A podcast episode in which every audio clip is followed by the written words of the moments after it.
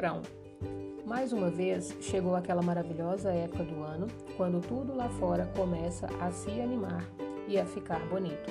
Também é a época em que começamos a perceber que todas as coisas que estão do lado de dentro parecem úmidas, escuras e empoeiradas. É pura sujeira. Lutamos para limpar nossa bagunça. E por mais que detestemos admitir, é com isso que nossos relacionamentos frequentemente se parecem uma bagunça. Quando olhamos para fora, parece que tudo é perfeito para as outras pessoas. Então, olhamos para o que temos. Há lixo e poeira por todo canto.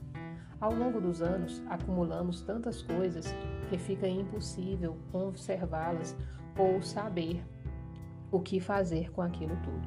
A casa dos nossos relacionamentos precisa de uma grande faxina. É hora de catar, varrer para fora, livrar-se das coisas velhas e inúteis. Capítulo 3 A Grande Faxina Haviam-se passado 14 anos. 14 anos longos e passivos. Não foram todos ruins. Na realidade, não foram nem um pouco ruins, apenas longos. Faltavam três dias para completar 15 anos, quando ele percebeu que não podia continuar. Jack não podia ficar com ela, nem ouvir suas constantes reclamações por mais um ano. Ele tinha que ir embora e sabia disso. Estava na hora de dizer para ela, mais uma vez. Ellen ia pensar que ele estava brincando. Mais uma vez, iria acusá-lo de ter outra mulher. Mais uma vez, iria gritar, chorar e xingá-lo. Da mesma maneira que no segundo, terceiro, sétimo, décimo segundo anos em que ele fez declarações parecidas. Ele a amava, mas havia algo que simplesmente não combinava mais entre eles. Talvez não fosse o problema. Pensou, talvez ele fosse burro, fraco ou, como ela costumava dizer, sombriamente problemático. Ele carregava culpa e virava o bandido, mas sabia que não podia ficar mais um ano.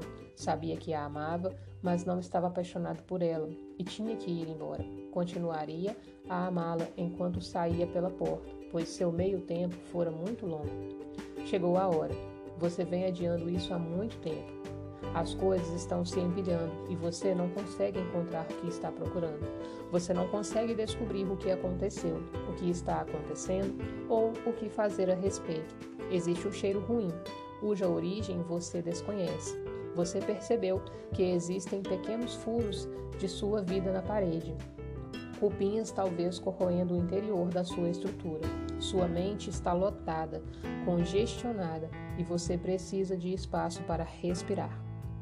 Você finalmente percebeu que tem que limpar os cantos da sua mente, espanar debaixo dos alicerces do seu coração, reorganizar suas crenças, ideias e percepções, que, como gavetas da cômoda, guardam tudo que você acumulou é hora de arejar todos os quartos para que você possa respirar fundo sem sufocar. É hora da grande faxina. Por que Jack não conseguia tomar uma decisão? Só Deus sabe o quanto ela tentou ajudá-lo, de todas as maneiras que sabia. Ela lhe disse o que fazer e como fazer. Disse-lhe mais de cem vezes como poderiam se entrosar melhor, com mais alegria e animação em suas vidas. E ele ouviu? Não. Ele deu uma desculpa depois da outra. Não podia sair da cidade, mudar de emprego, comprar uma casa nova, fazer mais amor. Ela estava farta daquilo tudo, mas ela o amava. Havia alguma coisa nele que ela amava. Talvez o problema fosse com ela. Talvez, pensou, ele estivesse certo e ela fosse egoísta, ou, como ele havia dito, inacreditavelmente insaciável. Havia tentado ao máximo mudar, mas não funcionou. Ela gostava de viajar, ele gostava de ler. Ela gostava de dinheiro e de coisas bonitas. Ele gostava de investimentos seguros. Ela gostava de sexo. Ele gostava de televisão. Era uma bagunça enorme ela teria que fazer uma faxina antes do aniversário de 15 anos de casamento. É um trabalho sujo, mas você tem que fazê-lo. Uma faxina geral é uma tarefa bastante difícil, mas necessária. Nós já sabemos que quanto mais a evitarmos, mais urgente se torna. Estamos falando das velhas feridas e das dores que acumulamos. Isso se relaciona às pessoas com quem ainda estamos zangados ou ressentidos depois de todos esses anos. Não devemos nos esquecer da necessidade de jogarmos fora as coisas velhas que fizemos no passado e as pessoas com quem as fizemos. Sim, estamos nos referindo às coisas que ainda nos atormentam e pelas quais deixamos que as outras pessoas nos culpem. O objetivo dessa faxina é aprender a gostar do que temos e abrir espaço para coisas novas. O que é que ele estava pensando quando casou com ela? Pensando é a palavra-chave.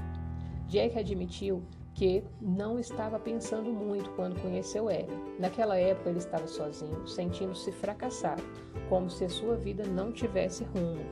Então Ellen apareceu e lhe deu esperanças, vendo nele algo que o próprio Jack não via. Ela o motivou. Quando era mais jovem, ela conseguia realmente excitá-lo. Agora, ela o irritava, implicava com ele, apontava nele todas as coisas negativas em que ele mesmo acreditava. Ela era igualzinha à mãe dele, uma batalhadora, uma borboleta social, um grande pé no saco. Ele era igualzinho seu pai, um trabalhador satisfeito com uma cerveja e um bom programa de televisão, um pão duro só preocupado com o futuro. Seus pais permaneceram juntos pelo bem das crianças, graças a Deus. Ellen e Jack não tinham filhos. A única vez que tentaram, a criança nasceu morta. Ellen nunca mais quis tentar. Não gostamos de fazer a faxina, especialmente não queremos fazê-la quando o dia lá fora está bonito e as coisas parecem estar correndo tranquilamente. Quem quer se preocupar em varrer, espanar, esfregar e mudar os móveis de lugar quando poderia estar lendo um bom livro ou batendo um papo com os amigos? Talvez seja por isso que adiamos tanto. Sabemos que precisa ser feito, mas não conseguimos arrumar motivação para fazê-lo. É isso o que acontece em nossos relacionamentos. Sabemos que existem coisas que precisam ser ditas, feitas ou desfeitas, mas simplesmente não conseguimos arranjar motivação. Por alguma razão, quando a casa ou o relacionamento ficam muito ruins, achamos que não estamos equipados para fazer o que precisa ser feito. Queremos ajuda. Alguém tem que nos ajudar a fazer este trabalho. A ajuda normalmente aparece na forma de um problema. Os problemas fornecem grandes motivações para a faxina dos relacionamentos, dos assuntos amorosos e da casa. O plano de Ellen saiu pela culatra. Ela realmente pensou que, se criasse um envolvimento com outro homem, o homem que ela realmente queria viria resgatá-la. Esse foi o único motivo pela qual começou a sair com Jack. Achou que Bob ficaria suficientemente enciumado para voltar. Estava errada. No meio do processo, as coisas ficaram fora de controle. As pessoas começaram a lhe dizer como Jack era legal e como estavam felizes por ela. Era difícil desapontar as pessoas. Sua mãe lhe ensinara nunca desapontar as pessoas. Antes que ela percebesse o que estava acontecendo, mamãe havia planejado o casamento. Ela poderia ter fugido, mas não tinha coragem. Além do mais, começara a gostar de Jack, até amá-lo um pouco, apesar de não ser com quem queria casar-se. Mas casou com Jack e agora estava tentando descobrir por quê. Você não pode brincar num porão sujo. Quando não fazemos o que nos deixa felizes, acabamos nos sentindo zangados e ressentidos. Muitos moradores do porão são assim. Tomam uma atitude passiva em relação à sua felicidade e depois culpam outras pessoas por sua infelicidade. Na realidade, o que estão fazendo é arrumar desculpas para si mesmos. Habitantes do porão têm muitas desculpas para explicar por que são do jeito que são e por que não podem fazer o que querem. São vítimas, vítimas da vida e, é claro, vítimas do amor. Nunca parecem encontrar ninguém que os ame da maneira como querem ser amados. Estão sempre sendo enganados, maltratados, usados e rejeitados. Não conseguem entender a razão. Por quê? porque os moradores do porão abandonaram os desejos de, seu, de seus corações para fazerem o que achavam ser a coisa certa. Tanto Jack quanto Ellen eram moradores do porão. Nenhum dos dois estavam fazendo o que queriam e nenhum dos dois estava falando a verdade. Havia três anos que agiam como se tudo estivesse bem, quando o desastre aconteceu. Ellen descobriu que estava grávida. Foi mais ou menos na época que ela ouviu rumores de que Bob estava para se casar com uma de suas colegas do colégio. No começo, pulou de raiva. Como ele pôde fazer isso? Então lembrou-se que fora ela quem se casara primeiro. Como pude ser tão burra? Agora estava se culpando, sentindo pena de si mesma.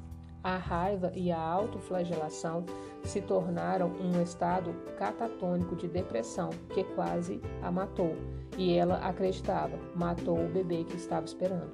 De certa forma, construir um relacionamento é como preparar uma refeição.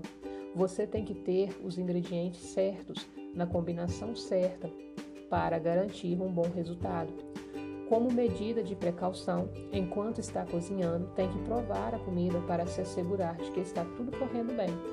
Se em algum momento a comida não estiver com o gosto certo, poderá ter que acrescentar alguma coisa.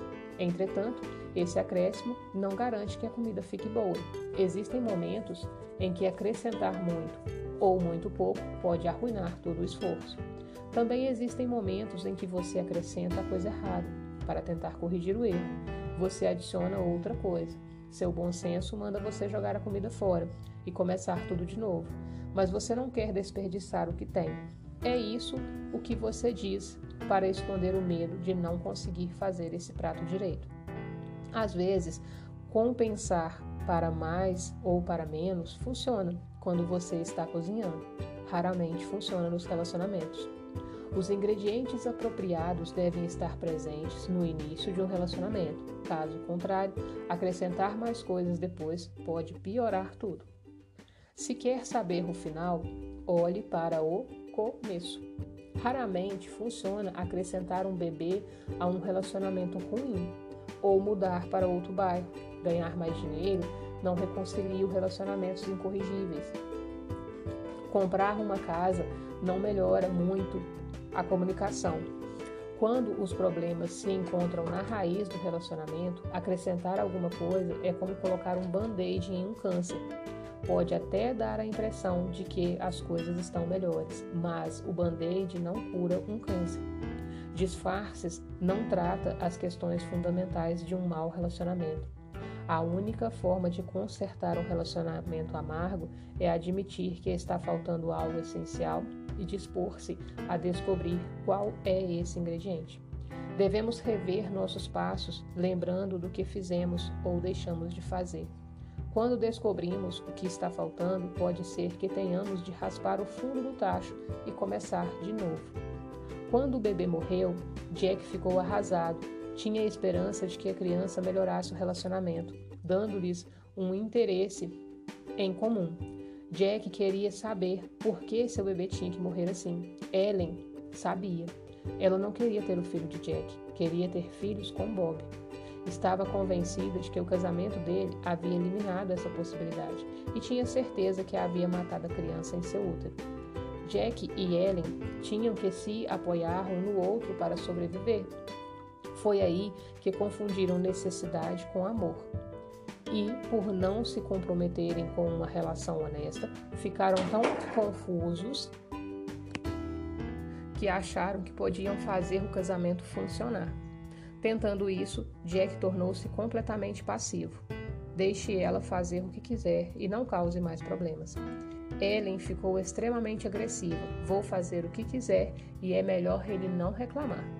Jack passou a dormir no sofá, sentindo pena de si mesmo e se perguntando por que eu. Ellen estava preocupada em fazer o que fosse preciso para sobreviver à culpa, à vergonha, ao medo de que Jack descobrisse o que ela provocara. Ambos perceberam que seu casamento era um erro. Ele pensava que o erro era dela. Ela não deveria ter casado com ele. Ele achava que o erro era dele. Ele não deveria ter casado com ela. As pessoas que moram no porão realmente não sabem o que está acontecendo. Ambos estavam enganados.